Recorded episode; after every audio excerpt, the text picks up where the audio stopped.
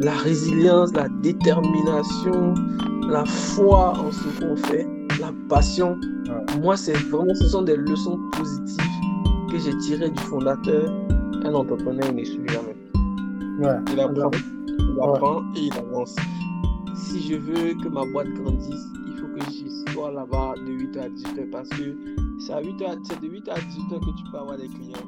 FinTech, Afrique francophone, qui viennent des fonds. Faites votre devoir. Bienvenue au podcast Nos Nouveaux Modèles, le podcast où on rencontre des personnalités qui font bouger l'Afrique de façon positive.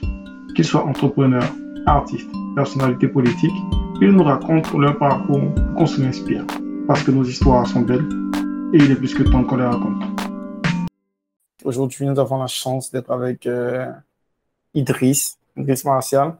Euh, il, il aura l'occasion de se présenter et puis de parler un petit peu de son entreprise. Nous avons un plan assez sommaire. On va parler du début de son entreprise, euh, de comment il a, comment il a eu l'idée, euh, de son modèle d'affaires, c'est quoi Pay? On va parler des grands. On va parler de sa levée des fonds parce que j'ai pu voir qu'il a fait une levée de fonds. Ensuite de ça, on va parler des grands apprentissages qu'il a eu depuis le début de son aventure entrepreneuriale et l'apprentissage qu'il a eu de monter une équipe et d'avoir plusieurs collaborateurs maintenant dans plusieurs pays en Afrique. Est-ce que c'est un bon plan, Idriss? Oui, c'est un bon plan, Ben. Ok. Bonjour, Idriss. Comment tu vas? Ça va bien chez toi? Oui, ça va super bien. Euh, je vais te laisser te présenter. C'est qui Idriss Martial Monté? Ah, Idriss Martial Monté, c'est c'est un jeune ingénieur, un ingénieur informaticien de formation euh, qui a fait ses études en Côte d'Ivoire, à Abidjan. Donc, j'ai obtenu mon diplôme en sciences informatiques à Abidjan et j'ai démarré ma carrière professionnelle avant même d'avoir fini mes études. Ouais, c'est courant, c'est en informatique? Ouais, j'ai démarré en, deux- en un an avant la fin de mes études parce que y- on était tombé sur un monsieur qui avait un projet et le monsieur nous a tous embarqués dans ce projet et, et on allait à l'école et puis on bossait pour le projet. C'était c'était une aventure très passionnante mais qui s'est très mal terminée à la fin. Ah bon? Hmm, Comment ça s'est mal terminé? Pourquoi? Ben, parce que le projet a fait faillite et Je pense peut-être que euh, une des plus- une, l'une de mes plus belles leçons d'entrepreneuriat, c'était ce projet parce que j'ai dû- j'ai vu le projet naître, je l'ai vu commencer à grandir, je l'ai vu mourir. Ouais, c'est vrai, au début, comme ça, ça doit être. euh, Ouah, on ne veut pas t'interrompre, je vais te laisser continuer à te présenter. Voilà. Donc, donc j'ai, j'ai, j'ai, j'ai, j'ai développé ma carrière euh, dans ce projet et puis après le projet il est mort et je suis retourné en entreprise, j'ai travaillé pour pas mal de boîtes et en informatique, dans, dans le domaine de l'intégration des solutions informatiques. Et après, je, je, après, je- quand le projet est mort, j'avais repris un ancien projet qui existait dans cette ancienne boîte. On a, on, on travaillait dessus en parallèle et puis à un moment donné, on a décidé de se lancer.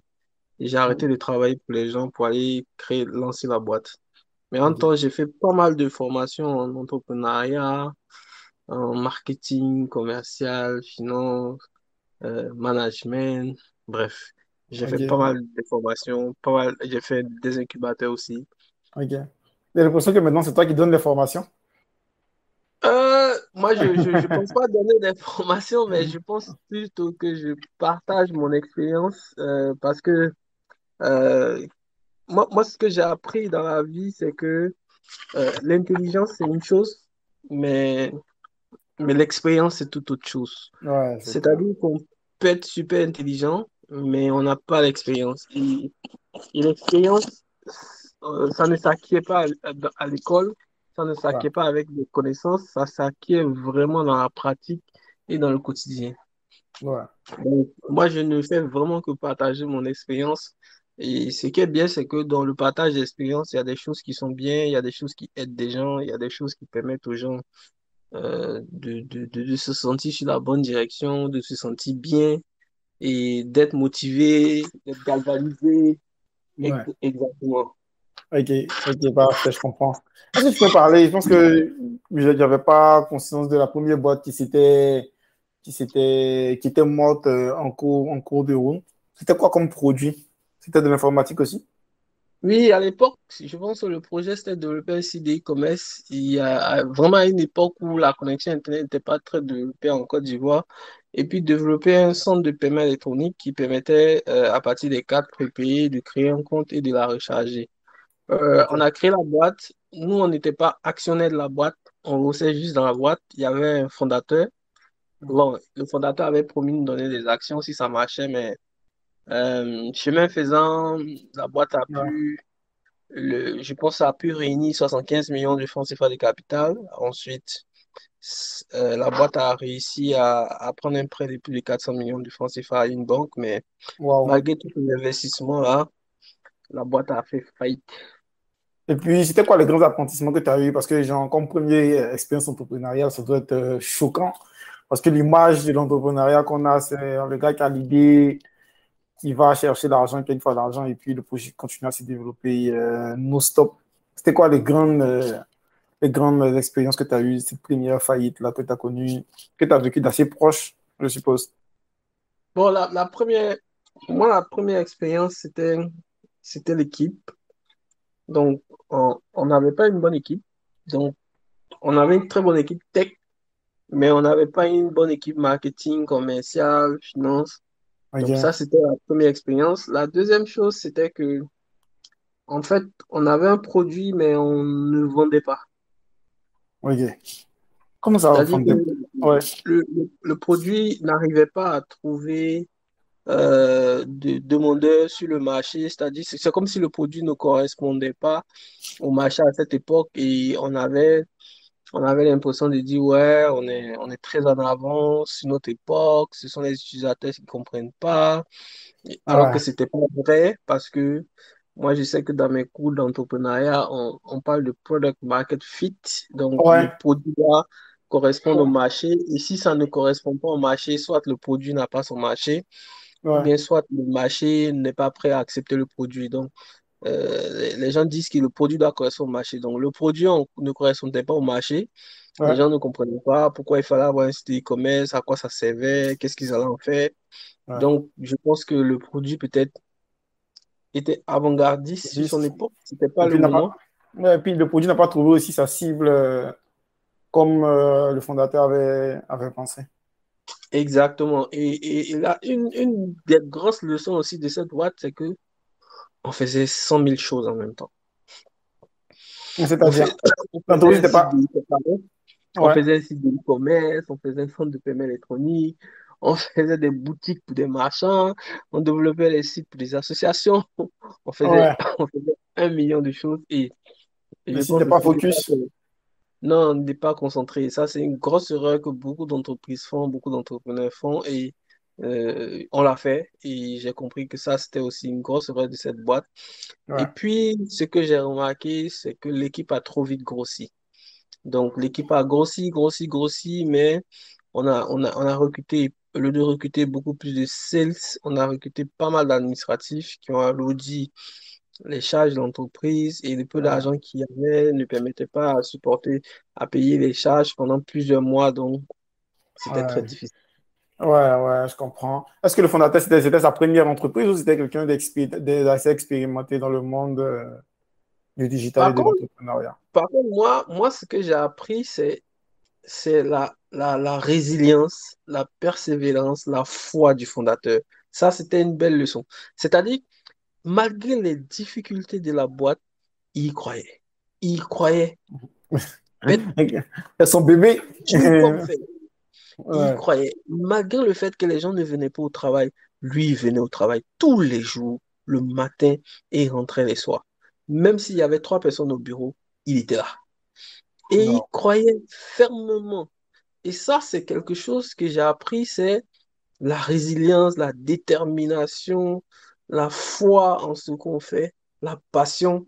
Moi, c'est vraiment, ce sont des leçons positives que j'ai tirées du fondateur et c'était un serial entrepreneur. C'est-à-dire que le mindset d'entrepreneur, il avait. Et ce n'était pas cet échec qui allait les décourager parce que beaucoup plus tard, il a rebondi dans une autre boîte, il a recréé une autre boîte et ça marche très bien.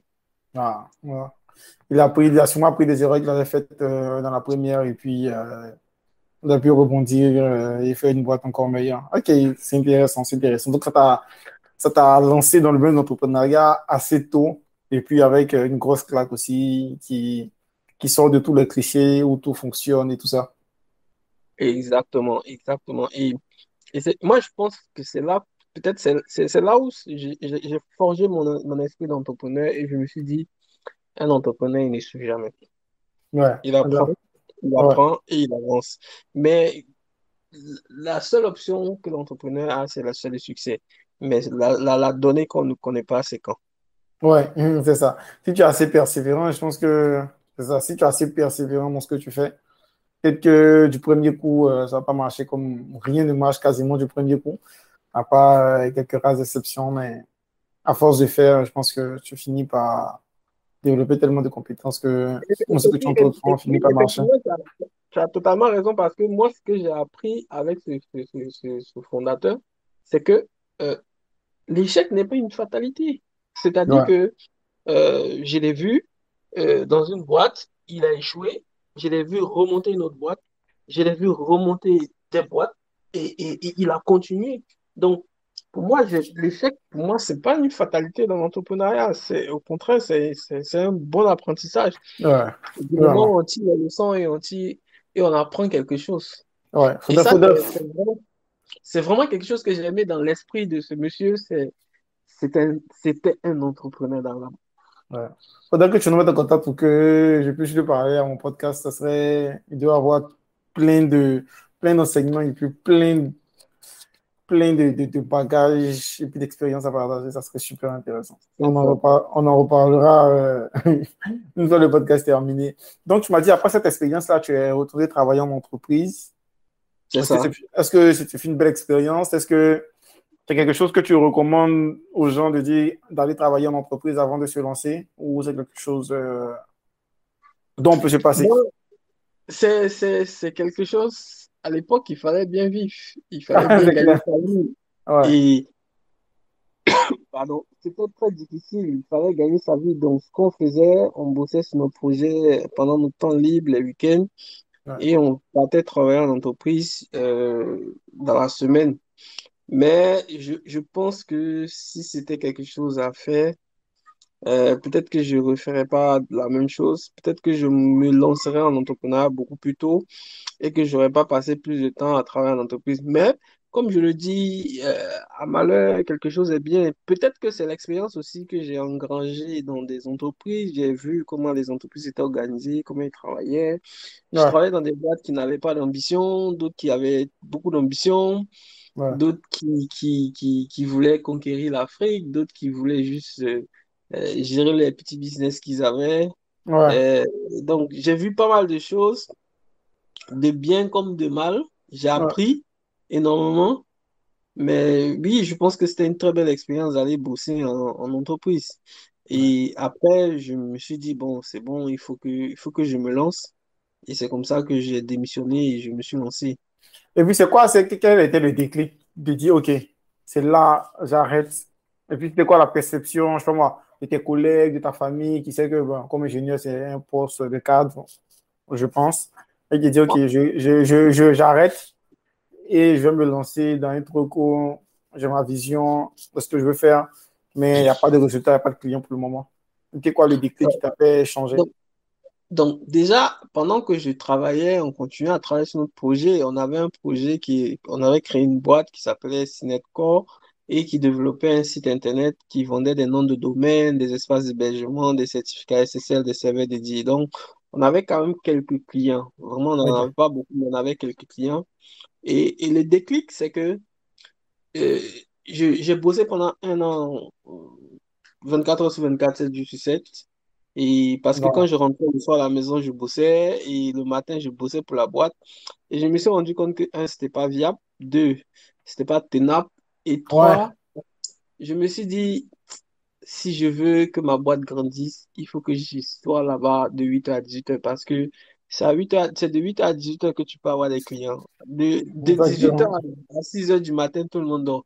Donc, à part s'il y a des clients chinois au Canada ou.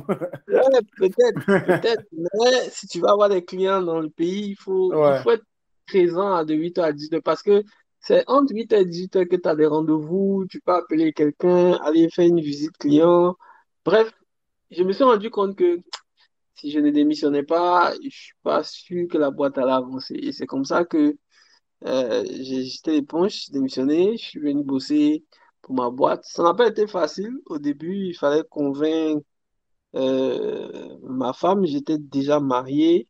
J'avais des charges. Il fallait convaincre la famille, rassurer la famille que ça allait bien se passer. Et et moi, l'argument que j'utilisais, c'est bon, c'est pas bien grave si ça se passe pas bien, je vais retourner chercher du boulot. Mais dans ma tête, je, savais que le boulot que je faisais, et si je faisais la même chose que ma boîte, il n'y avait pas de raison de ne pas réussir. Ouais. Donc, je me suis dit, je, pense que si j'y suis, ça va aller. Ouais. Ça, j'étais convaincu depuis le début. Mm, c'est comme ça qu'on s'est lancé dans l'aventure. Ok, parfait, je comprends. Euh, quand, parce que là, tu disais que ce c'était pas paye encore quand tu as décidé de te lancer. À quel moment tu as fait le switch de, de modèle, de passer à juste un créateur de site ou vendeur de nom de domaine à une solution de paiement ben, C'est quoi paye pour commencer? Alors, déjà, à quel moment on fait le switch? On développe un site internet, on vend des noms de domaine et les clients viennent en ligne, ils passent des commandes et on prend le téléphone, on les appelle et ils nous mhm. demandent de, nous déplacer pour venir chercher euh, l'argent. Ouais. on, se déplace, on se déplace, on prend le taxi, on va récupérer les fonds. Et un jour, il y a le, le comptable qui m'appelle pour me dire que les frais de transport étaient trop élevés et que c'était c'était très difficile, ça réduisait notre marge, qu'il fallait qu'on trouve une solution. Et c'est comme ça qu'on on décide de, de, de, penser à intégrer des solutions de paiement sur notre site Internet. Donc, ça, c'est maintenant, c'est là où l'aventure même commence. L'aventure commence avec PayPal. On décide d'intégrer PayPal sur notre site Internet. Donc, moi, je, je vois quelqu'un qui est en France, il crée un compte PayPal, j'intègre ça sur mon site, les gens commencent à payer, à payer avec PayPal, je collecte des paiements et j'utilise PayPal pour payer mes fournisseurs en France, en Europe. Et un matin, il y a un souci sur le compte, on demande d'envoyer un justificatif de domicile, je prends le téléphone de la Côte d'Ivoire, j'appelle, et PayPal me demande, monsieur, vous êtes basé où? Je dis, je suis basé en Côte d'Ivoire. Il dit, mais pourquoi vous utilisez un compte qui a été créé en France? PayPal ferme le compte. Waouh! On dit, bon, euh, ils, ont, ils en ont 800 euros, on ne va pas laisser. Donc, on écrit pas mal de mails, mais PayPal nous demande pas plein de papiers qu'on n'a pas. Et les 800 euros sont restés sur le compte. On dit, bon, c'est pas grave, on va ouvrir un, deuxième compte PayPal. Il faut que le business continue. Donc, c'est là où j'appelle euh, mon grand frère qui est au Canada. Et je lui demande d'ouvrir un compte PayPal au Canada et de me donner les, les, accès. Donc, il ouvre un deuxième compte PayPal, on intègre ça sur notre site, on collecte les paiements. Et puis un matin, on demande un justificatif euh, de, de domicile et il envoie un relevé d'identité bancaire. Et le problème sur le relevé d'identité bancaire, c'est que il a trois noms, ils ont juste écrit deux noms, et PayPal dit non, c'est pas la bonne personne, c'est pas la même personne, donc il bloque le compte. Wow, une deuxième fois, un deuxième. Euh, une deuxième fois. Oui. Ouais. Donc là, maintenant, j'appelle ma nièce qui est en Suisse. J'ai dit, bon. Euh, tu as tout essayé. Tu as tout essayé avec PayPal. Il a dit, il faut que tu m'ouvres un compte PayPal. Elle a ouvert un compte PayPal. Et là, maintenant, je connaissais comment ça fonctionnait. Je savais ce qu'il fallait faire, ce qu'il fallait pas faire, comment il fallait faire. Donc, elle ouvre un compte en Suisse, elle met ses papiers et tout. Et puis, un jour, on me demande justificatif, euh, merci de nous envoyer la pièce d'identité. J'appelle ma nièce et puis je lui dis, tu vas sur le site, tu te connectes, tu scannes ton passeport et puis tu envoies. Et elle a fait. PayPal n'a pas bloqué le compte. Ensuite, on demande euh, un relevé d'identité bancaire parce que PayPal doit nous faire deux virements. Et dans les deux virements, il y a deux codes. Je dois récupérer les codes pour taper sur PayPal.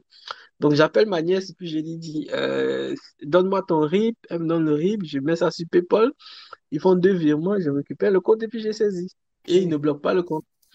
Et c'est là où j'ai mon cofondateur qui dit Ah, mais euh, moi, je sais qu'Orange Money, ils ont des API pour faire du paiement en ligne. Pourquoi est-ce qu'on n'intègre pas les API d'Orange Money sur notre site?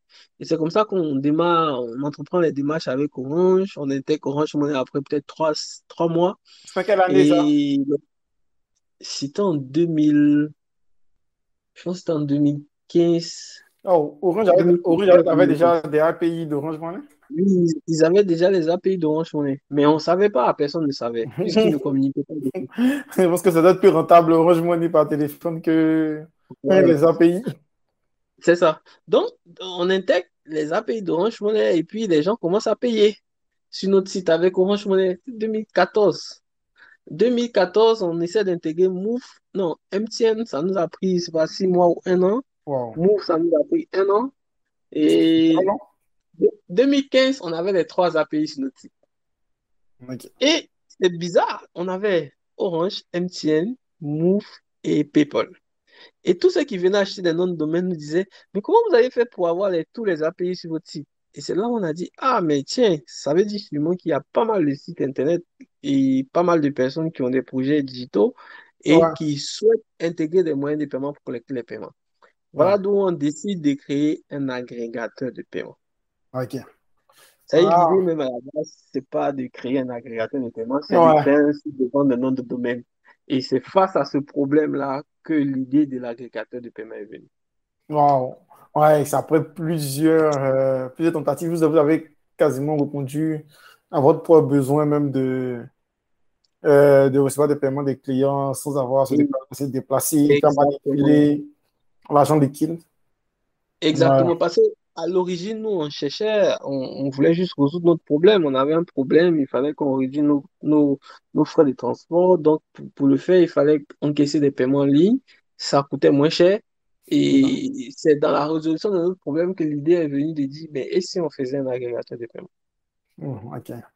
Ok, ouais, je comprends. C'est super intéressant, c'est cet angle-là. C'est pas juste, vous étiez dans votre chambre, vous avez réfléchi à l'agrégateur de paiement, vous avez créé, vous êtes vraiment allé d'une, euh, d'un constat sur le marché. Et puis, je pense que c'est un réel besoin euh, sur le marché de, de ce genre de solutions-là.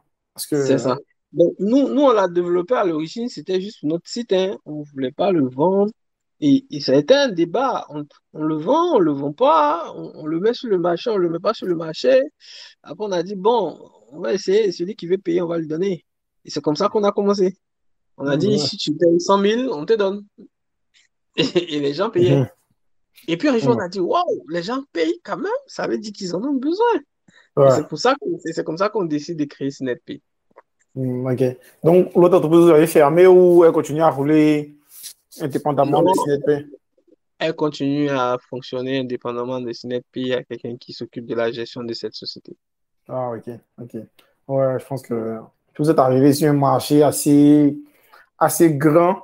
Et puis, je pense que comparé à l'autre entreprise, avec CNP, le timing, euh, le timing to market est, est quasiment parfait parce que Corona, digitalisation, bancarisation, tout le monde parle. Je pense que les gens sont de plus en plus friands de ce genre de technologie-là. C'est ça. Ok. Ok, parfait. C'est super intéressant comme histoire, ça, de, de création d'entreprise par un réel besoin sans avoir à forcer même le marché. C'est exactement ce qui s'est passé.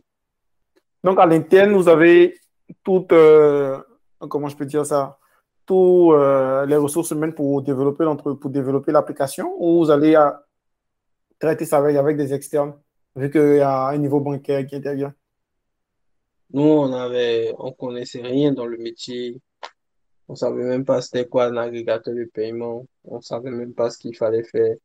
On savait juste qu'il fallait développer une solution qui permettait aux gens d'encaisser des paiements en ligne, c'est tout. Donc, on n'avait pas de ressources humaines internes. On a commencé à recruter. On a commencé avec un stagiaire, ensuite un deuxième, ensuite un troisième, ensuite un quatrième. On a développé la boîte avec des stagiaires. Et puis, un jour, on a commencé à avoir des clients. On a eu un top client. Il nous a donné beaucoup d'argent. On a commencé à staffer l'équipe. Sinon, on a commencé à trois. Il y avait moi, Yeah. mon cofondateur et un stagiaire. Ok. Euh, donc, qui ton, cofo- ton- ton cofondateur? Puis comment, comment tu l'as trouvé? Et puis comment tu as décidé que c'était lui le cofondateur qu'il fallait pour cette entreprise-là? Ben, c'est une histoire un peu compliquée. Euh, quand on a, quand on a fermé la, la- quand on, on était, on était dans l'ancienne boîte, la boîte qui a fait faillite là, on était là-bas ensemble. Déjà, on a fait les études ensemble. Et puis, on était dans la même boîte ensemble.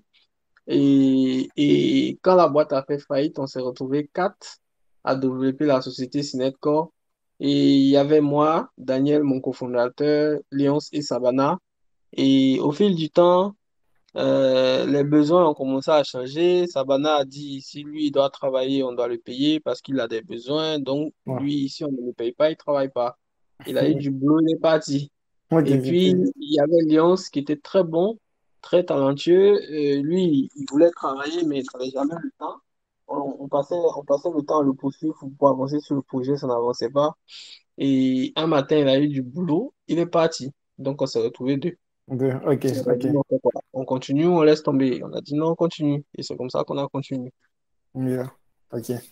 Ah, ok, je comprends, je comprends. Et puis, comment, comment tu arrives, une question que j'ai posée, c'est comment tu arrives à, à signer le, le premier client de Pays? La première personne tu arrives à convaincre pour lui dire, je pense que Pays, c'est l'application qu'il te faut sur ton site internet pour aller chercher les paiements, pour sortir du modèle.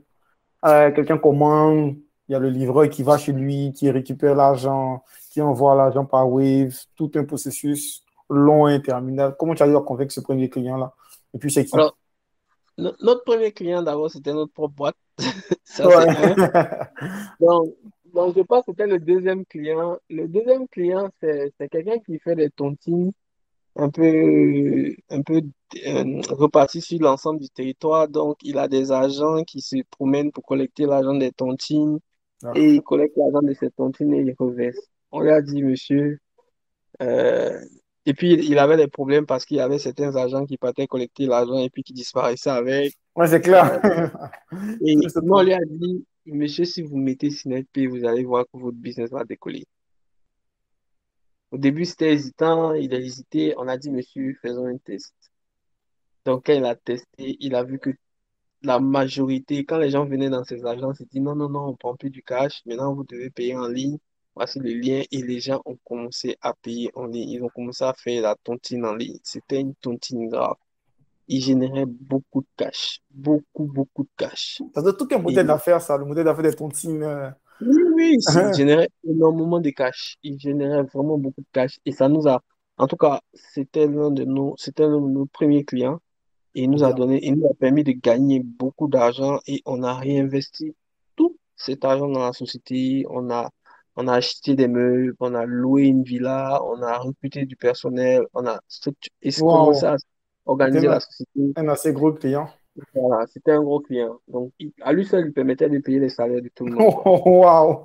J'imagine pas le niveau des montants que transige, qui transige dans cette tontine-là.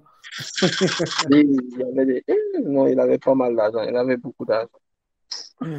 Ouais, Ok, Il avait ok. Et puis, il, il est toujours avec vous euh, en ce moment, je suppose? Non, son business a fait faillite parce que il a, il, il a collecté les fonds, il a fait la tontine, il n'a pas payé ses, ses, ses tontinats et puis bon, ils sont partis.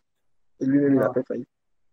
Ouais, ça, c'est toujours le problème. euh, le problème qu'on- qu'on a en Afrique, les gens de business model qui marchent, mais à un moment donné, euh, ils n'arrivent pas Ouais, la à, à est livrer, à livrer la promesse. Il y a pas mal de gens qui ont, qui ont piqué son argent. Il- n'était pas très bon dans la gestion, il ne comprenait pas grand-chose en informatique. Donc, l'informaticien qui bossait avec lui, il a dû faire des choses euh, pas très nettes. Et il y a pas mal d'argent qu'il a perdu. Ouais, je pense que il y a un vrai problème d'accompagnement ou d'é- ou d'éducation même. C'est ça. De formation même dans la, dans la gestion. Ouais, Non, je pense. Ok. Donc, euh, après ce client-là, c'est allé. Vous êtes déjà dirigé quel, quel vers, sur quel autre type de, de, d'entreprise comme clientèle? Alors, non, non, dès qu'on a, dès qu'on a perdu ce client, ce qui est marrant dans l'histoire, c'est, c'est que le chiffre d'affaires est passé de 100 à 0. Et Wow. on a commencé à réfléchir, on s'est dit, waouh, si dans deux, trois, on avait, on avait quand même économisé un peu d'argent, on s'est dit, si dans deux, trois mois, on trouve pas un nouveau client, on est mort, quoi. On- on- on- ça, ça va être chaud. Donc, on a recruté un community management, il a créé des pages Facebook, Twitter, LinkedIn, il a commencé à faire le boucan sur ses pages, poster des affiches, sponsoriser des choses. Ouais. Et, et c'est comme ça qu'on a commencé à avoir deux ou trois petits clients, quatre petits clients, un peu, un peu. On a, on a eu des, des clients jusqu'à avoir encore un autre gros client qui nous a donné pas mal d'argent et on a commencé à structurer, créer une direction commerciale, Ouais. aller prospecter, aller chercher des clients. Ouais. Au début, c'était difficile, personne ne voulait nous faire confiance. Euh, on était jeunes. On avait le modèle du, du start-up à l'américaine où, ouais, on peut rester dans un garage, on crée un truc, on met en ligne et puis les gens y croient. Ouais. Et ben, très vite, très vite, on nous a ramenés sur terre en disant, hé les gars, ici on est en Afrique, hein, si on ne vous connaît pas, on ne vous connaît pas, on ne vous croit pas. Ouais. Et c'est comme ça qu'on s'est dit, bon, on était dans un petit magasin à Angré, les gens venaient nous visiter, quand ils voyaient dans l'espace dans lequel ils étaient, ils disent, hum, t'as cette petite start-up là qu'il faut que je vais confier mes- mon Mon argent, argent. personne ne voulait me confier l'argent. Et moi, j'étais là-bas, je me disais, ouais, mais on s'en fout, même si on est dans un petit truc, c'est pas ça le plus important.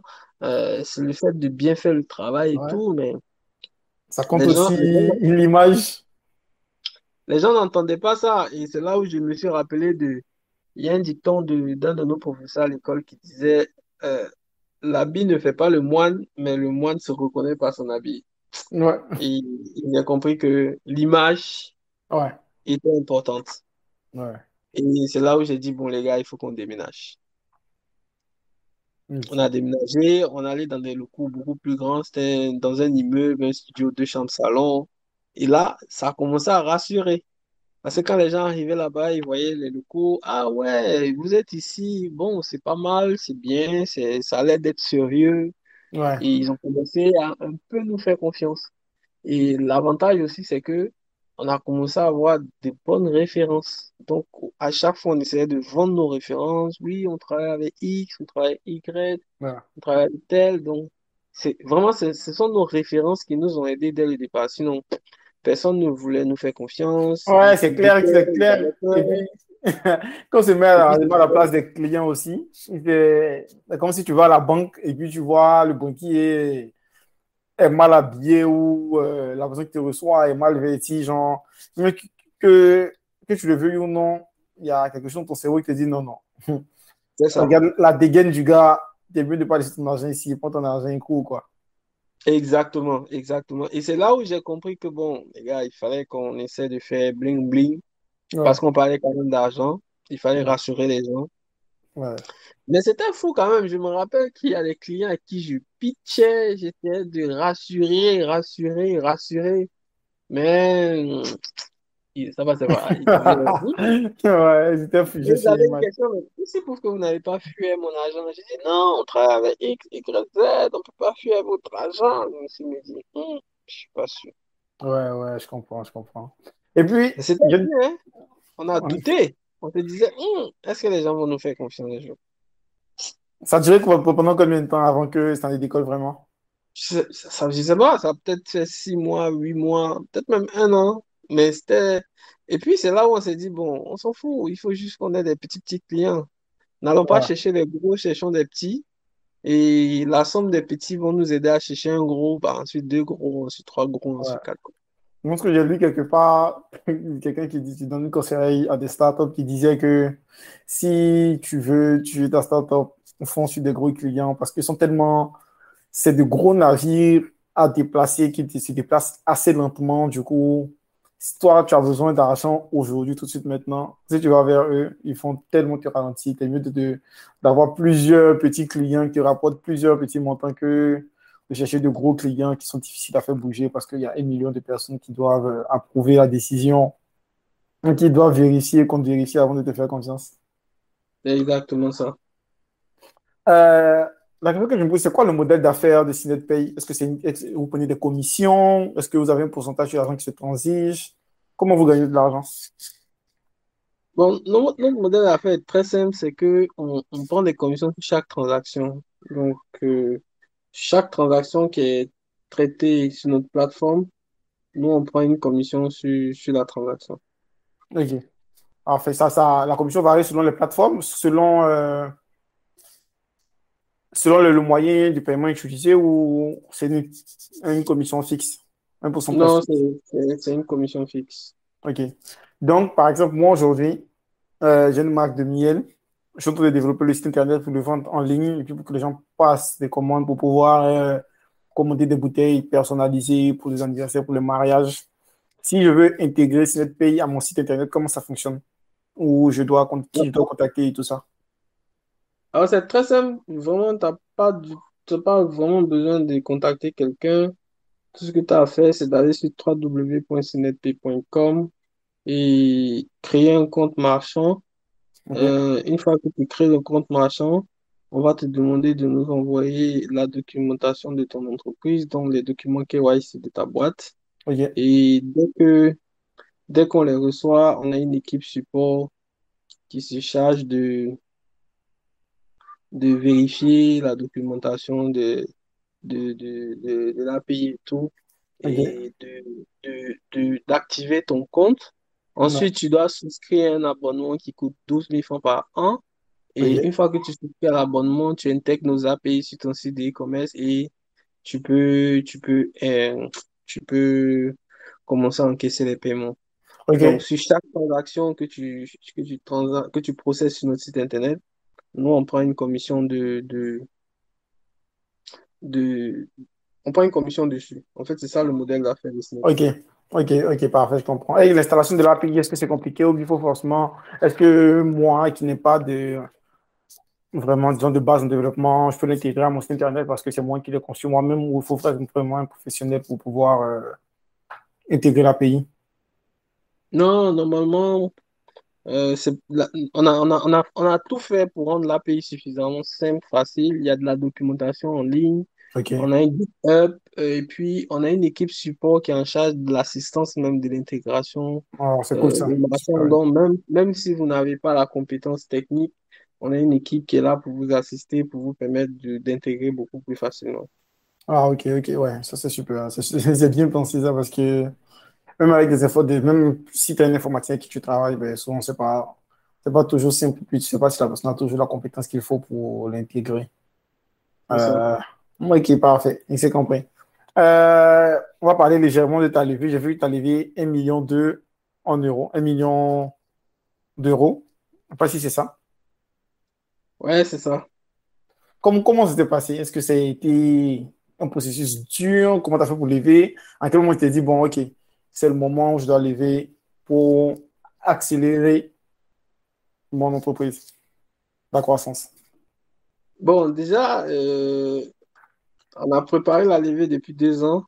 OK. Et on s'est dit, euh, il fallait qu'on lève des fonds, mais sauf qu'il y avait pas mal de prérequis, plein de choses à faire.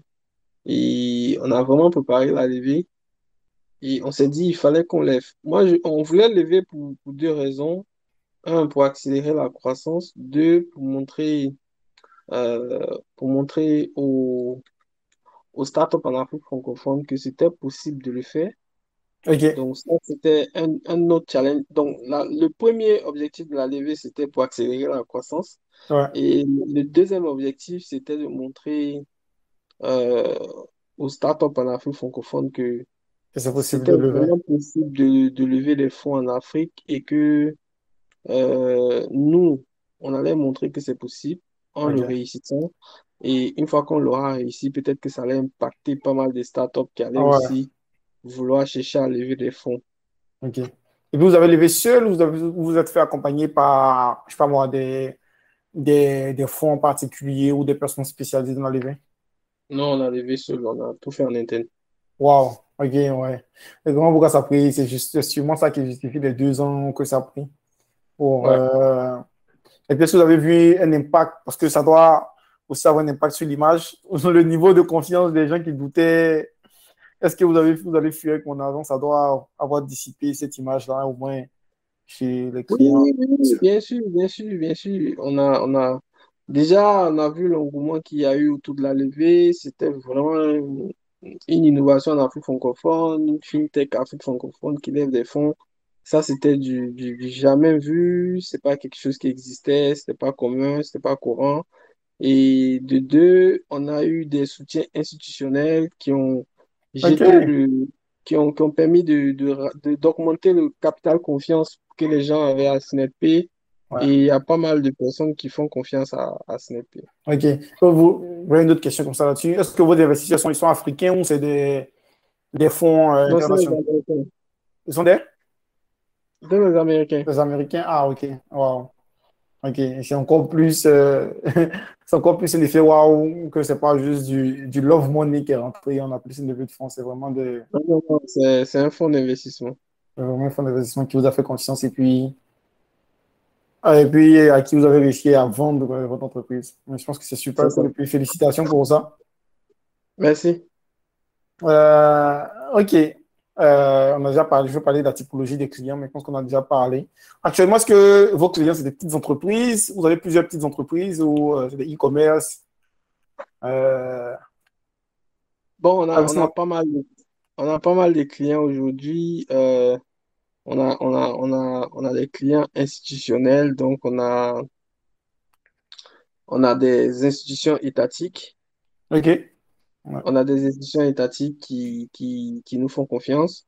On a des, des banques et des assurances avec qui on travaille qui nous font confiance également. Ah, c'est cool ça. Euh, on a, on a, on a des écoles, des écoles et des universités également qui nous font confiance. Ok, pour le paiement des On a- frais et tout ça. Voilà, pour le paiement des frais de scolarité. Il y en a pas mal de sites e-commerce aussi qui nous font confiance. Et voilà, nos clients sont constitués essentiellement des services publics, des services financiers, Comment des tu... institutions, Mais vas-y, vas-y, des institutions. des, euh, des- des- des services publics, services financiers, des écoles, euh, des e-commerce. Ok. Comment tu arrives à convaincre le gouvernement de travailler avec toi? Est-ce que c'est toi qui vas présenter? Est-ce que tu croises le ministre à un dîner galerie, tu lui dis, euh, faudrait que le gouvernement utilise mon application? Comment tu arrives à les convaincre? Une Bon, institution publique à, à, travailler avec toi? Moi, je vends l'amélioration de la qualité des services publics. Je me dis que avec le digital, vous pouvez améliorer la qualité du service public que vous offrez aux populations. Et il y a pas mal de, de services que vous offrez, non seulement aux entreprises aux populations, pour lesquelles euh, les entreprises n'ont pas besoin de se déplacer. Elles peuvent avoir accès à ces services-là depuis leur domicile, à ouais. distance, depuis le village, depuis l'extérieur de la Côte d'Ivoire. Et, et le fait de digitaliser vous aiderait à améliorer la qualité du service public, donc à améliorer les objectifs et atteindre les objectifs de votre ministère. Et je pense que c'est un discours aujourd'hui que le politique comprend, que euh, on n'est plus à l'époque où on a des administrations qui allaient ouvrir des bureaux partout sur l'étendue du territoire juste pour délivrer un document euh, aux citoyens. Aujourd'hui, c'est quelque chose qu'on peut faire en ligne. Et tout ce qu'on a à faire, c'est vraiment de former, de sensibiliser, de coacher, de manager les populations pour qu'ils adoptent l'utilisation de l'outil informatique et qu'ils puissent s'approprier cela. Ok, mais comment, co- qui tu rencontres pour, pour faire ton pitch? Ou tu es du parti, ou tu connais des gens haut placés? Comme, qui tu rencontres en premier pour leur pitcher c'est bizarre. C'est bizarre, nous, on ne connaît pas de ministre, on ne connaît pas de directeur de cabinet, on ne connaît personne. La seule chose qu'on fait, c'est vraiment qu'on a une stratégie d'acquisition qui est très claire. Elle est méthodique et on essaie d'appliquer notre méthodologie de vente. Et on attend, on attend, on attend, on- et on suit. Parce qu'il faut appliquer une méthodologie, il faut suivre. Après, ouais. ça finit toujours par payer. Alors, le plus important, c'est d'avoir des références. Ouais, Le plus dur, c'est d'avoir les premières références. Quand on a les premières références, c'est bon, mais quand on n'a aucune référence, c'est très difficile.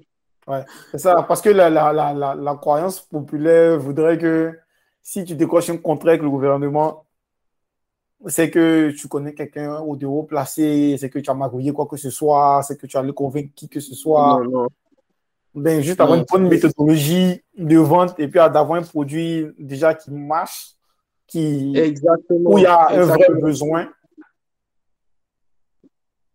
un... exactement. Ouais, Parce que, parce que moi, moi, moi- et ça, c'est, et ça, c'est, ça, c'est une attitude que je remarque que beaucoup de personnes ont en Afrique francophone. Et c'est pas une très bonne attitude, surtout quand on veut faire du business. Les gens, euh, les gens partent par défaut avec des préjugés, ouais, ok? Avec des a priori, ok? Alors que la pratique, c'est pas ça.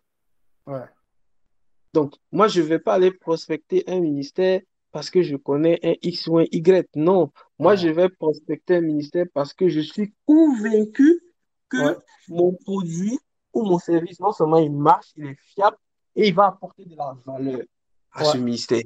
Et exactement. généralement, on a l'impression que non, si tu ne connais pas un X ou un Y, tu ne peux pas avoir une machine. Non, mais il y a des gens qui sont dans ces, dans ces services publics qui ont une oreille attentive et qui sont à la recherche de ces solutions. Mais ils ne connaissent pas toutes les sociétés qui proposent ces solutions. Ouais, c'est clair.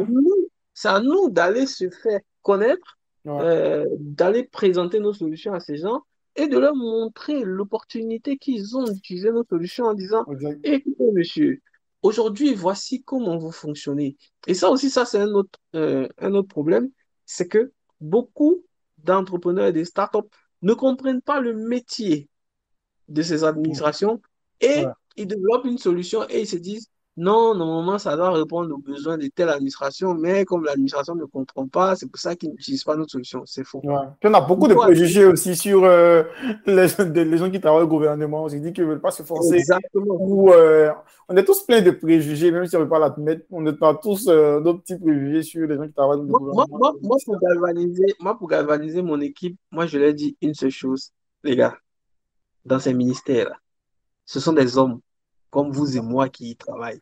C'est pas des, c'est pas des super hommes, c'est pas des hommes spéciaux. Ce sont des êtres humains, comme vous et moi. Ils mangent le gaba comme on mange le gaba. Ils mangent au resto à midi comme on le fait. Ils font leurs courses dans leur supermarché. On est tous pareils. Il faut juste aller parler. Après, oui, tu peux gagner comme pète, mais il faut juste aller parler. Mmh, et laisser les Donc, pour moi, je pense que beaucoup d'entrepreneurs doivent, dans un premier temps, enlever ces préjugés et de deux, ils doivent arrêter de croire que leur solution est la panacée ou bien la, la, leur, produit est la solution à tous les problèmes de cette administration. C'est faux. On ne pourra pas tout automatiser, on ne pourra pas tout digitaliser. Il y a des choses, il va falloir forcément encore des hommes pour le faire. Souvent, c'est le propre de beaucoup de startups en Afrique francophone, ouais, j'ai développé une solution pour l'agriculture et je pense que ça doit répondre aux besoins de tous les agriculteurs. Non, ça ne répond pas aux besoins de tous les agriculteurs. Peut-être même que ça répond uniquement aux besoins des femmes qui vendent du manioc. Ouais. Et que c'est chez elles ton marché cible que, euh, où tu dois te concentrer et puis aller chercher toutes les femmes qui vendent du manioc parce que c'est un marché énorme.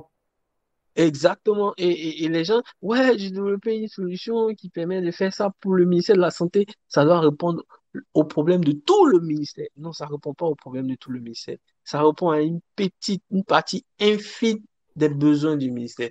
Il faut bien le cibler et aller le chercher. Ouais, vraiment. OK. Donc, euh, quand tu as, une fois que tu as réussi à les convaincre comme ça, je pense qu'avec, il suffit qu'un te signe, tous les autres ministères regardent ça de loin et puis il te faut un peu plus confiance, tu es capable d'aller les signer plus facilement. Est-ce que c'est comme ça que ça fonctionne? Exactement, c'est comme ça que ça marche. C'est-à-dire que euh, c'est un peu, c'est un milieu où, c'est un milieu où il faut se faire connaître et il faut, il faut se faire entendre. Euh, Comment toi tu arrives à te faire connaître et entendre, toi, en particulier? Ben, j'organise des forums FinTech, État, où j'invite les, les, membres du gouvernement, j'invite les administrations, je fais des prospections, j'envoie des courriers, j'envoie des prospectus. Je participe au euh, Toi-même ou euh, tu envoies un de tes commerciaux euh, le faire? Non, on a, des, on a une équipe commerciale qui est en charge de prospecter l'administration. Et, et, et, ce qui est bien, c'est que dans notre méthodologie de vente, on a une stratégie qui est claire et on a un plan qui est clair. C'est-à-dire, on ne se lève pas le matin pour aller prospecter un ministère. Jamais. On ne fait pas ça. On prend une semaine, on comprend bien le métier du ministère ou bien de, la direction, on identifie clairement les peine points et on adapte notre solution juste pour aller résoudre ce, problème-là en particulier. Voilà. Donc, on ne va pas dire, ouais, on va aller digitaliser tout le ministère de l'Intérieur. Non, c'est faux. C'est pas, c'est utopique. Ouais. Ce n'est pas connaître le ministère.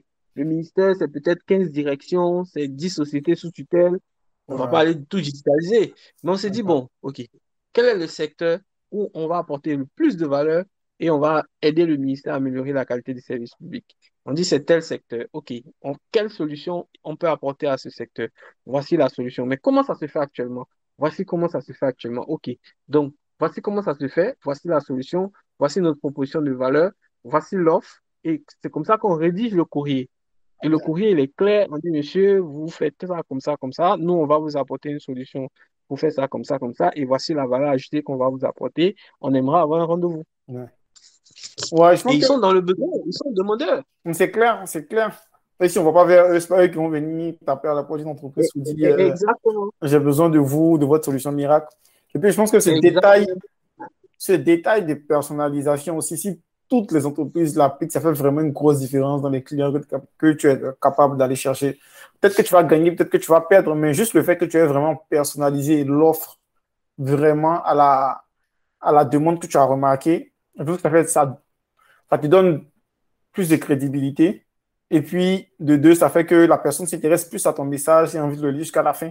Parce que tout ce que tu dis touche vraiment la personne à des points où il se dit, ouais, j'ai vraiment besoin de ça. Mais si tu écris un message sommet, j'ai une plateforme de... où on peut transiger de l'argent, la personne ne lit pas ça jusqu'à la fin, les gens sont occupés. Exactement, parce que il y a, ça, c'est ça, c'est le péché mignon que beaucoup de startups font, c'est euh, le- les, les administrations, mais le, le client de manière générale, il a horreur d'écouter quelqu'un qui parle d'une solution sans comprendre son problème. Ouais. Mais tout le monde, hein. C'est-à-dire, il vient, il dit, ouais, nous, on a une solution qui fait ci, qui fait ça, qui fait ça, qui fait ça, qui fait ça. Et à aucun moment, il n'a commencé par votre problème, le problème que j'ai identifié chez vous, le voici, et la solution que je vais apporter, la voici, et voici comment on va la faire. Il commence par, on a une solution qui permet de faire ci, ça, ça, et puis les gens ont horreur de, de, de, de- d'avoir en face d'eux des interlocuteurs qui donnent l'impression qu'ils savent tout ce qui se passe dans leur boîte, et à la fin, ils savent rien. Ouais. Je pense que personne n'aime ça. hein. Personne n'aime avoir l'impression de se faire vendre quelque chose dont il n'a pas, il n'a ni besoin ni envie. Donc, euh, je pense que c'est, si les gens étaient un peu plus empathiques, ils se disent que personne n'a envie de perdre son temps et les gens ont besoin de solutions euh, très carrées, sur mesure pour eux. Exactement. Je pense que ça aiderait, ça augmenterait les ventes de, de, de pas mal de personnes. OK. Exactement. Euh, on a parlé un petit peu de ta typologie de clients, euh, de comment tu as fait pour convaincre le premier. C'est quoi la vision à long terme de, de? Bon, notre, notre vision elle est claire, hein. Elle est, elle est affichée et elle est assumée. C'est, c'est d'être le premier agrégateur de paiement dans les 15 pays de l'Afrique francophone à l'horizon 2025. Oh, ça arrive Et vite, ça. oui, premier en termes de présence géographique, donc on va être présent dans 15 pays dans 2025. Premier en termes de part de marché et premier surtout, surtout en termes d'innovation technologique. Donc, nous, on aimerait que certaines solutions soient uniques, euh, uniques et propre à CNetPay et que si vous n'utilisez pas CNetPay, vous ne pouvez pas avoir cette solution-là. OK. Donc, ça, c'est vraiment notre vision. OK. OK, à long terme. Et puis, actuellement, vous êtes dans combien de pays? Aujourd'hui, on est présent dans neuf pays en Afrique francophone. Notre siège, c'est en Côte d'Ivoire et on est présent au Sénégal, au Mali, au Togo, au Burkina, en Guinée-Conakry, euh, au Bénin, en- au Cameroun et en RDC. Ah, oh, ça, ça, ça, ça doit faire du monde à gérer. Ça, êtes à combien dans, dans l'entreprise actuellement? Bon, aujourd'hui, c'est, pense, que c'est une équipe de 76 personnes Waouh! Comment tu gères ça, avoir 76 personnes euh, sous, ben, sous toi, avec qui tu travailles, pas sous toi, mais avec qui tu travailles, euh, et puis dont tu as la responsabilité, on, on- on peut dire. Comment, comment tu gères ça, toi? C'est beaucoup Ah, de c'est- pression? Est-ce que ça t'empêche de dormir? J'avoue, j'avoue que c'est, c'est extrêmement compliqué et, et c'est, c'est très compliqué. Le plus dur même pour, pour un manager, c'est gérer les hommes. Ouais, je pense que Gérer je les dis ça, souvent à mes amis en plaisantant, mais la gestion des ressources humaines, c'est compliqué. non, c'est le plus compliqué pour un manager. Et, et, et, et, et le succès d'une entreprise, et j'écoutais encore Steve Jobs, quand il, il parlait, il disait, c'est la passion, c'est énormément d'heures de travail et c'est recruter des bons hommes. Il dit, si vous êtes passionné et vous travaillez énormément et vous recrutez les bonnes ressources, vous avez la chance de faire quelque chose de grand. Mais si ces trois ingrédients n'y, ont- n'y sont pas, euh, vous n'avez pas la chance de réussir. Parce que si vous n'avez pas les bons hommes, vous ne travaillez pas énormément et vous avez, vous n'êtes pas passionné parce qu'il disait quelque chose et j'ai trouvé que c'était vrai. Il disait quand c'est difficile, quand c'est compliqué. Et, et, et, il disait que la vie même d'un entrepreneur, c'est une somme d'incertitudes quotidiennes et permanentes. Et, et, et, si vous n'êtes pas capable de vivre avec, c'est difficile. C'est très difficile. Et moi, moi, moi aujourd'hui, gérer des hommes, c'est vraiment compliqué. Et, et je me suis rendu compte que c'est vraiment ça le plus compliqué. En fait, la meilleure chose à faire pour un bon manager, c'est de recruter les bonnes ressources humaines. Il recrute des bonnes ressources humaines, il a une chance de réussir. Mais il n'a pas les bonnes ressources humaines. Quelle que soit sa bonne volonté, son acharnement au travail, sa détermination, ça sera très difficile pour lui de réussir. Ouais, ouais, c'est clair. Et puis, euh, est-ce que toi, tu as, du middle management? Tu as des gens au milieu entre. Euh, tu n'es pas le gestionnaire direct de 76 personnes, je suppose? Non, non, non, non, non, je ne peux pas. Je... Je... Gérer les gens du Sénégal et de la RDC. 76 personnes qui te répondent. euh... Donc, vous êtes à combien au niveau du middle management? Aujourd'hui, je pense qu'on est suffisamment structuré. On a, pas mal, on a une direction commerciale marketing, on a une direction euh, financière, administrative, on a des ressources humaines, on a une direction technique, on a une direction conformité, on a une direction euh, audit et contrôle interne, on a une direction juridique. Bon, on a, on a, j'ai pas mal de gens et en bas de ces directeurs, on a des managers qui gèrent des équipes. Donc, Ok, vous êtes assez structuré maintenant. Puis comment tu as fait pour lancer ces pays-là? Est-ce que tu as été obligé de te déplacer pour aller Est-ce que c'est toi qui fait ce que tu fais encore les recrutements pour commencer? Et puis comment tu as lancé le pays? Tu t'es déplacé toi-même en personne pour recruter les gens euh, Tu as fait ça à distance? Comment, comment, tu, comment tu ouvres le pays? Par exemple, tu veux ouvrir, je sais pas moi, le Mali. C'est quoi, quoi le processus? Alors, le Mali, je ne me suis pas déplacé, je l'ai fait à distance. Il y a pas mal de pays qu'on a lancés à distance. Et il y a pas mal de pays où on a recruté à distance. Et il y a d'autres pays où on, a, on s'est déplacé pour aller recruter. Mais avec, la, avec Internet aujourd'hui et tout, il y a beaucoup de choses qu'on fait à distance. Et on n'a pas, on n'a plus forcément besoin de se déplacer. Quoi.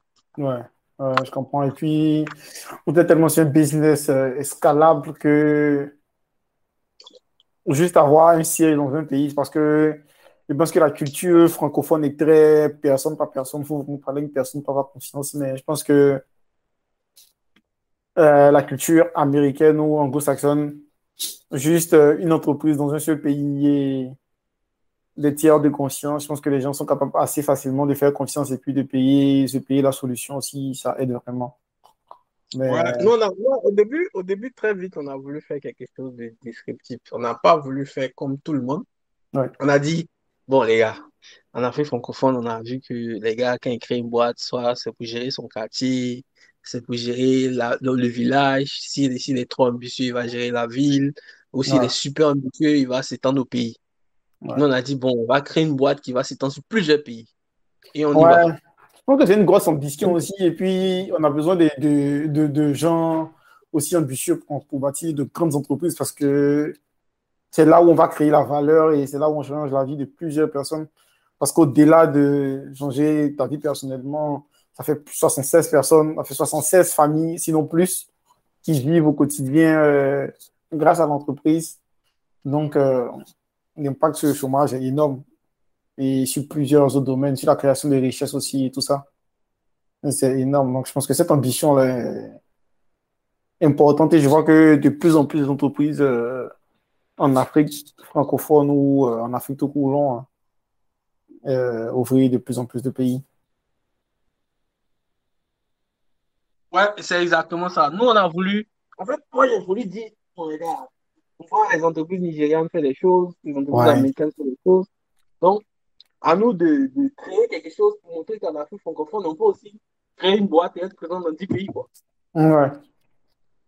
Mm, je pense que c'est important. Et à long terme, est-ce que tu te vois aller vivre dans un autre pays pour, pour l'ouvrir, pour l'accélérer? Est-ce que c'est quelque chose euh, auquel tu penses ou tu penses que l'Abidjan, la coordination, je fais assez bien? Non, euh, normalement, euh, le, le, modèle le modèle qu'on a, normalement, on peut, on peut structurer les choses depuis Abidjan et coordonner bien les pays. Mais il m'arrive d'aller visiter ces pays-là au moins deux fois par an, Ouais. chaque année. Ouais. Et je discutais avec quelqu'un qui me disait, il disait, euh, il y a une chose que la Silicon Valley a réussi, et c'est ce qui fait leur, c'est ce qui fait leur force, en dehors de leur capacité à innover au niveau de la tech, ils ont réussi à faire quelque chose qui est leur capacité à scaler les boîtes. Ouais.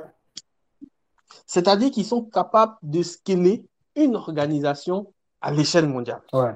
Ça, c'est fort, ça. Ça, Et ça, ça c'est ça c'est énorme quoi. Ça, tu peux tu peux avoir beaucoup d'argent, euh, avoir la belle, la belle idée, mais si tu n'as pas cette capacité à scaler une boîte à l'échelle mondiale, la probabilité que tu puisses conquérir le monde est faible.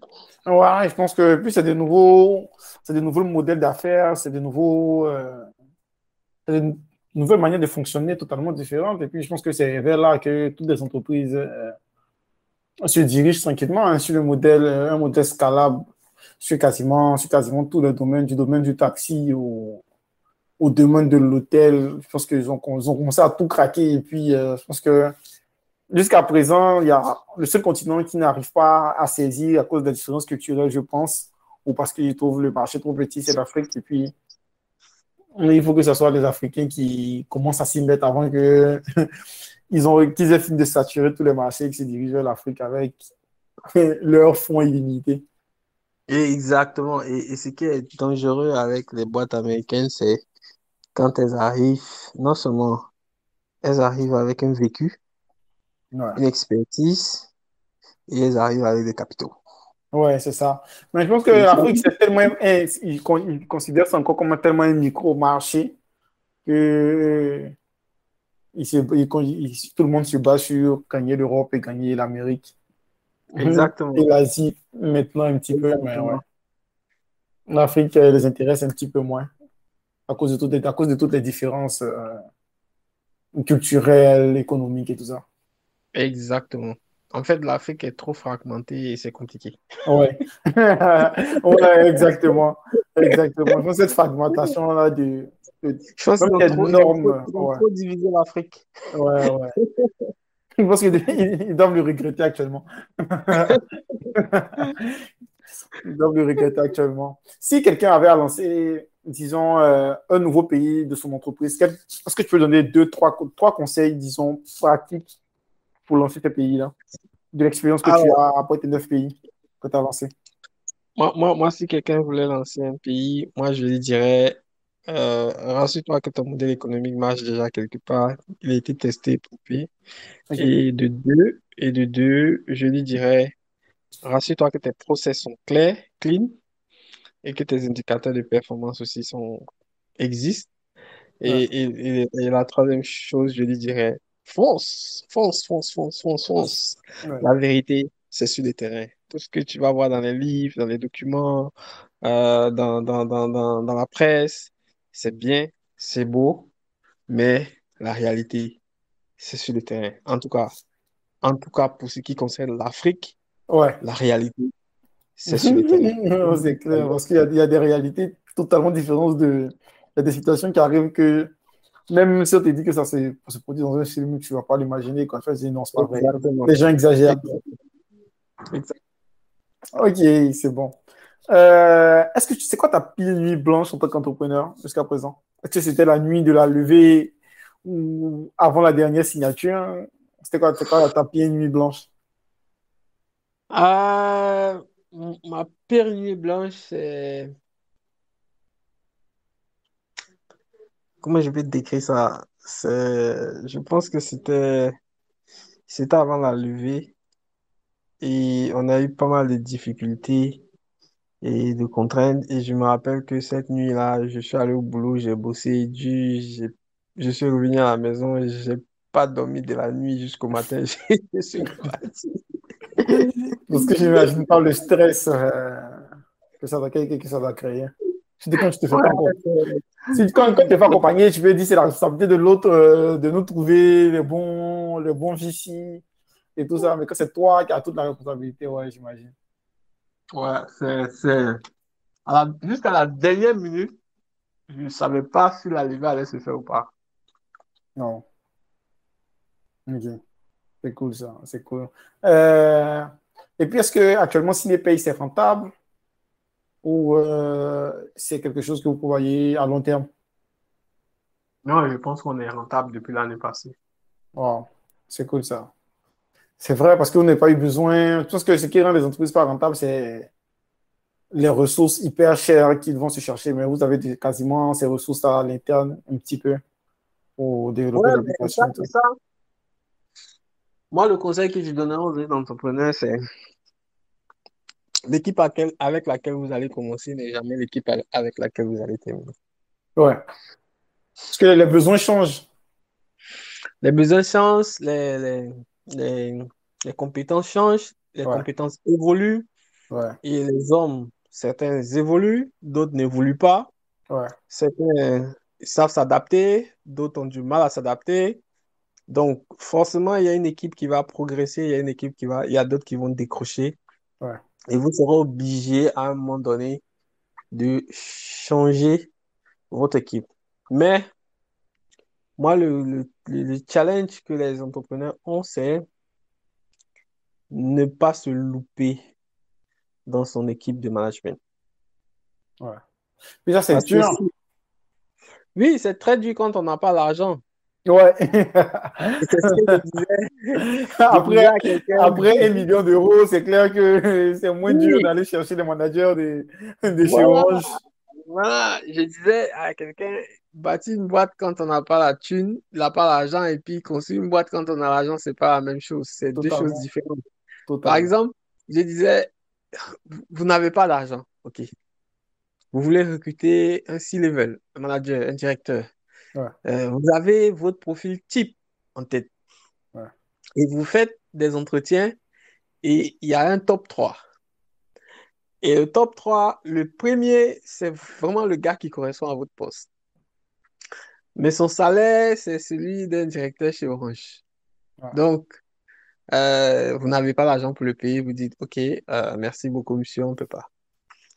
Le deuxième, euh, c'est le gars qui, bon, il est bien, il a un salaire qui n'est pas extrêmement cher, mais il ne rentre pas dans la grille tarifaire de la boîte. Ouais, c'est toujours élevé.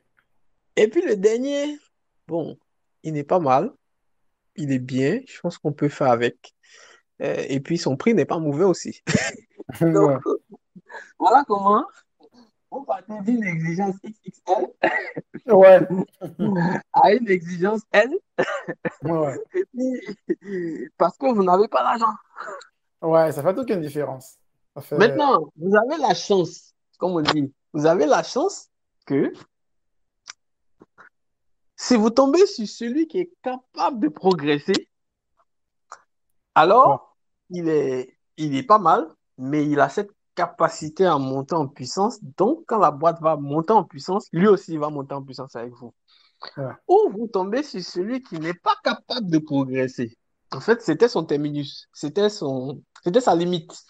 Ouais. Et le jour où la boîte monte en puissance, vous commencez à dire, ouais, mais lui, là, il fait pas le poids, il ne suit pas, il comprend pas, il n'évolue pas. Ouais, ouais. Et vous commencez à dire, non, j'ai fait le mauvais casting. Non, vous n'avez pas fait le mauvais casting. Vous avez fait le casting qu'il fallait au moment où il le fallait, avec, la- ça. avec les moyens que Que vous vous avez. avez. Ok. Ouais, Et c'est, très difficile. ouais, non, c'est clair que c'est. Un exercice difficile. Ok. Ouais, c'est clair, c'est clair. Est-ce que toi, aujourd'hui, tu aides les entreprises à lever? Est-ce que tu. Vu que tu as déjà fait le processus, est-ce que c'est quelque chose dans lequel tu t'embarques? Si, par exemple, je viens te voir pour dire j'ai une idée incroyable, il faudrait que tu m'aides à lever, sinon ça ne décolle pas. Est-ce que tu, tu aides les entrepreneurs à faire ce processus-là ou tu as déjà. Moi,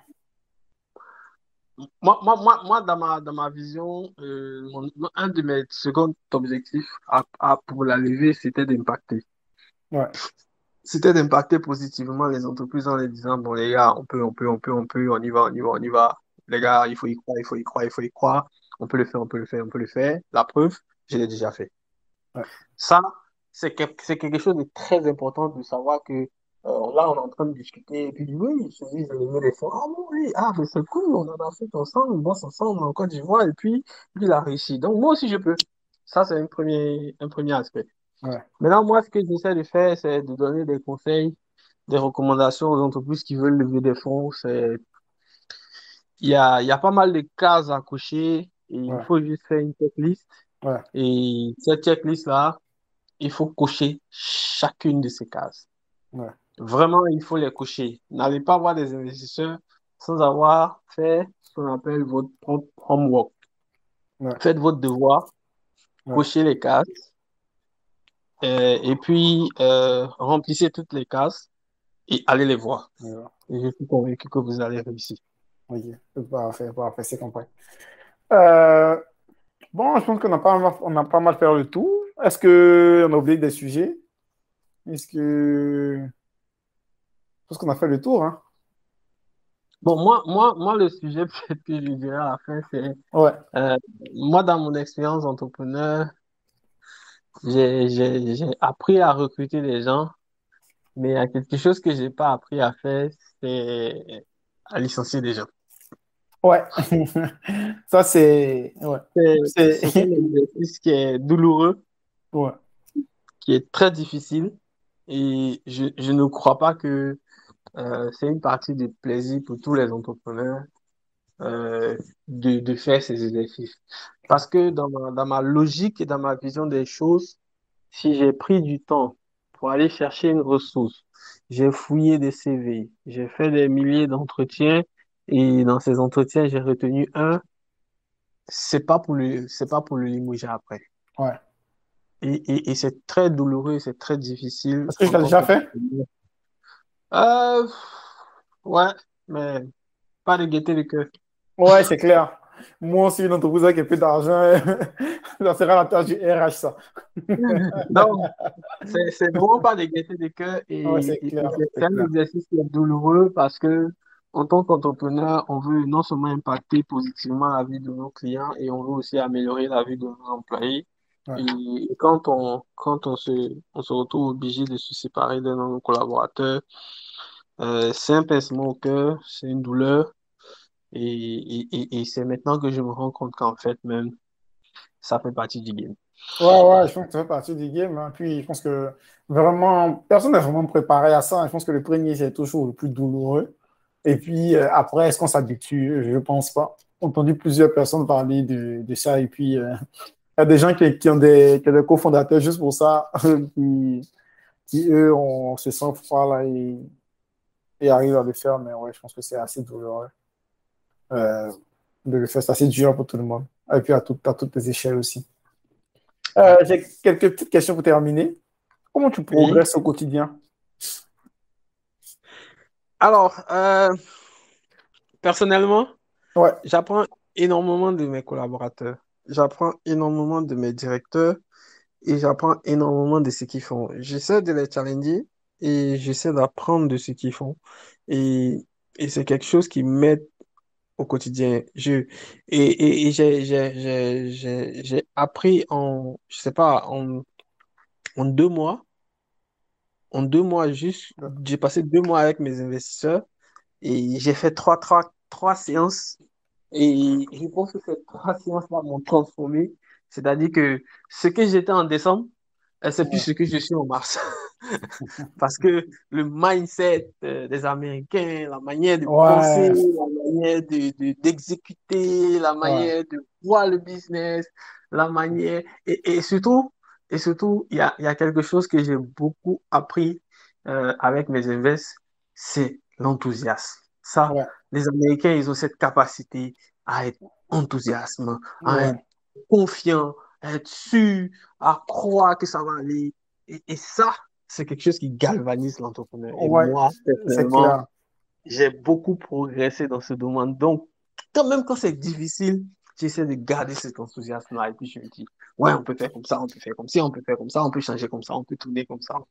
Et ça, je pense que tous les entrepreneurs africains gagneraient à être très enthousiaste. Ouais, je pense que quand, quand tu t'as encore côtoyé vraiment ce mindset américain ou anglophone, tu peux pas vraiment le comprendre. Tu entends juste parler des Américains, ils pensent différemment, ils pensent différemment. Genre, mais une fois que tu le côtoies, vraiment pendant une période considérable, tu es capable de le sentir, cette différence de manière de penser, de manière d'être toujours, de ne pas être critique à la moindre situation, quelque chose que les, francophones ont de cet esprit critique. À chaque fois, les Américains sont plus dans la recherche de solutions, à chaque fois avancer, quelle que soit la diversité, et puis euh, trouver des solutions simples et efficaces. Quoi. Exactement. Et ça, ce mindset-là, en, je te promets qu'en en deux mois, ça a changé ma manière de voir les choses. Parce que les Américains, c'est OK, euh, c'est quoi le problème? Ok, d'accord, voici le problème. Bon, moi, euh, de mon expérience, les bonnes pratiques que j'ai vues, c'est ça, c'est ça, c'est ça. Peut-être que dans ton cas, tu, tu, tu, ferais mieux d'essayer ça, ça, ça. Peut-être que tu, tu, en regardant la chose de cette manière, peut-être que tu vas voir ça différemment. Euh, peut-être que en faisant plutôt comme ça, tu vois, ils sont tout le temps dans, euh, dans une logique de proposition, proposition, proposition. Recherche de solutions. Voilà, recherche de solutions pour t'accompagner et t'aider à t'améliorer. Comparé aux francophones qui te diraient Ah non, non, non, non, fais pas ça comme ça, ça c'est pas bon. Comment tu peux Non, non, non, non, non, c'est pas. Tu vois, ça c'est plus à te démoraliser, à te casser, à dire Non, non, non, non t'es très nul, hein. Ce que t'as fait là, il faut mettre à la poubelle, c'est pas la peine. Ouais, personne ne ferait ça et tout, ouais. Et, et ça, c'est. Ça, c'est vraiment la différence. Et, et, je suis convaincu que ça fait une grosse différence. Ouais, c'est clair, c'est clair. Donc, tu as une réaction assez, assez de proximité avec tes investisseurs, euh, de ce que, de ce que on est très vraiment, c'est, ce sont des, ce sont des gars qui sont cool, qui sont sympas, qui, euh, ce sont des gars, tu peux lui envoyer un WhatsApp, vous pouvez vous appeler, vous pouvez parler de tout et de rien.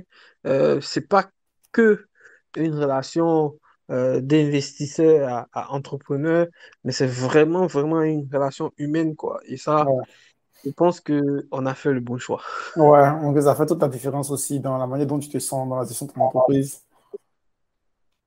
Hmm, tu n'as pas l'impression que tu as fait rentrer quelqu'un qui veut voler ton entreprise ou tu te sens mal. Non, non. On a vraiment des gens qui sont, qui sont top. Euh, est-ce que tu as, est-ce que tu as, tu as un livre, euh, un artiste à nous proposer? Ou c'est des, des, dernières questions? Euh, non. Non? Particulièrement. Non. Pas particulièrement. C'est quel entrepreneur que tu aimerais qu'on reçoive prochainement dans une qui te marque, je sais pas, dans ton environnement actuel et tout, que tu aimerais qu'on reçoive à, ce podcast? Euh, moi, j'ai un entrepreneur, un ami qui s'appelle Delmas Ewi, et le CEO de ICT for Dev. Et moi, c'est quelqu'un qui m'inspire beaucoup parce que pour moi, c'est le modèle type de la résilience. Delmas Ewi. Ok. Jean Delmas Ewi? Jean Delmas Ewi, c'est ça. Pour moi, c'est le, c'est le modèle type de la résilience. C'est-à-dire que c'est, c'est une inspiration pour moi à lui, seul, à lui tout seul. Mhm, ok. Ok. Ben, il faut qu'on, faut, qu'on discute, pour que je me mette en relation alors. Ça serait super cool de l'interviewer. Et puis, il n'y a pas de euh, problème. Ouais, il travaille dans le marketing et dans la solution technologique. Ok. Ah, ok. Ouais, je suis en train de voir son entreprise et tout. Et agriculture experte. Ok, parfait. On va, on va se reparler de ça alors. Ok, super. Ben, je pense qu'on a fait le tour. Est-ce que tu as quelque des derniers mots à nous partager? Euh, moi, moi, moi, je veux juste dire à tous les entrepreneurs africains que déjà, c'est très difficile de prendre l'engagement et la décision de se lancer dans l'entrepreneuriat. Et quand quelqu'un prend l'engagement de se lancer dans l'entrepreneuriat, le rôle de ses proches et de ses amis, c'est juste de l'encourager. On ne doit pas le critiquer et on ne doit pas, on ne doit pas le dénigrer, on ne doit pas dire il n'aurait pas dû, on doit juste l'encourager. Mais ce que moi j'aurais à dire aux entrepreneurs africains, c'est les gars, il faut, il faut y croire. Il faut y croire. Et l'époque où on avait peur de rêver, elle est révolue. L'époque où on avait peur que nos rêves ne pourraient pas se réaliser, elle est révolue. Et je pense que nous sommes à une époque des possibles. Aujourd'hui, tout est possible. Et il faut y croire, il faut être passionné et il faut se lancer. Mmh, exactement. Ben, merci Idriss, merci d'avoir partagé avec autant de transparence euh, autant d'expérience d'entrepreneur en Côte d'Ivoire, de ton entreprise, de Cinépay, de sur ce que tu fais, de ta levée aussi, de parler un petit peu des investisseurs et tout ça. C'est ton mindset qui a changé depuis. Merci pour ton temps. Et puis, euh, Merci beaucoup, Ben. C'était une super belle expérience, une super belle conversation à avoir. Merci à toi.